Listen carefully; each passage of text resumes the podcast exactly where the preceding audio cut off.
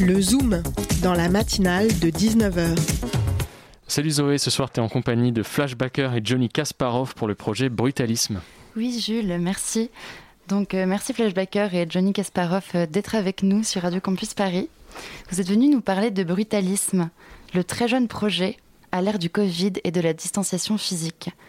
Né d'après un ancien projet des années 2000, le Brutalisme de 2020, c'est des enregistrements sonores et visuels de sessions live.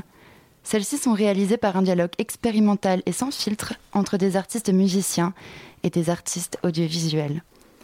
Le public ne pouvant plus être physiquement présent, une installation en mouvement accompagne les groupes et propose une autre manière de vivre la musique à distance.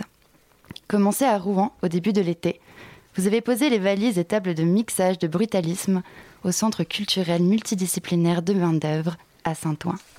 Pour vous, qu'est-ce que brutalisme peut proposer face à la difficulté, voire à l'impossibilité, d'assurer des concerts live durant la crise sanitaire? Je dirais que ça permet de découvrir des nouveaux projets musicaux. Mais par contre, je tiens à préciser que c'est pas forcément la situation du Covid qui motive euh, notre démarche. C'est vrai qu'à l'heure actuelle, ça permet de pallier un peu à l'offre euh, dont on manque, mais c'est pas notre moteur, même si ça s'y prête plutôt pas mal.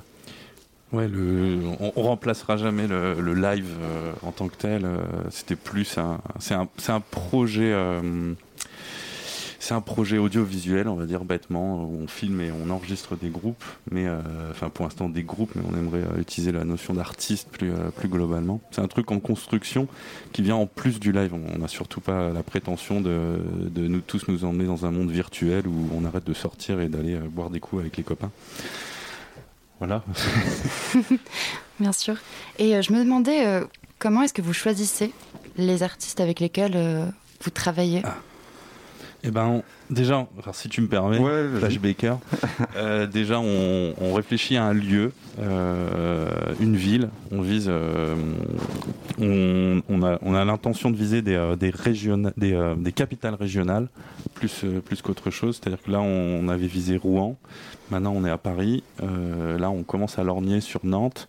Et après, on aimerait aller un peu plus loin euh, en Hongrie, en Espagne, en Allemagne, viser pas forcément des capitales, mais des, des capitales régionales, là où les gens ont envie de faire des choses.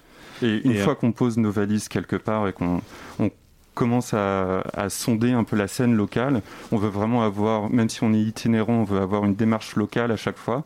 Donc on regarde bah, soit dans notre carnet d'adresses les potes qu'on a qui, habitent euh, dans ce lieu et on, on commence à leur demander bon bah qu'est-ce que vous connaissez? Un peu comme groupe. On essaye de pas tout baser sur internet parce qu'on on a envie de ratisser des trucs qui sont un peu plus euh, difficiles à atteindre et pas forcément euh, ce qui ressort euh, en haut de la recherche Google quand on tape Paris et groupe de musique par exemple et on essaye d'avoir une, une diversité dans ce qu'on propose parce que voilà on aime des choses différentes et On veut du local, ouais. ouais voilà Et aussi, je voudrais qu'on cherche des endroits atypiques. Là, par exemple, bon, non, faut pas que je tease trop. On cherche ouais, des, des hangars, des blocos, euh, des Ouais. piscines, des. Euh, Esthétiquement, on veut vraiment surtout éviter de, euh, vu qu'on veut se distancer au maximum du concert filmé euh, de base entre guillemets, on veut absolument éviter tant que possible de filmer les groupes sur un espace scénique de salle de concert et euh, dans une démarche un peu transdisciplinaire, on a aussi envie de faire découvrir euh, des lieux architecturaux et pourquoi pas après par extension euh, euh, art- d'art contemporain, enfin ouvrir au maximum le projet sur différentes disciplines. Est-ce que vous ciblez un type de public en particulier? Ou est-ce que vous diriez que votre musique, enfin la musique proposée par euh, Brutalisme, est accessible à tous et à toutes? Non, on cible pas. Ça va être euh, l'authenticité de la démarche, si je peux me permettre l'expression, qui va, qui va nous donner envie de, de bosser avec un artiste euh, ou un autre. Là, par exemple, de- de- dans ce qu'on a fait à main d'œuvre, on a euh, Practica avec Simon Mm. Wise, euh, où là, c'est, on est dans un, un mélange électro musique africaine qui, est, qui est terrible.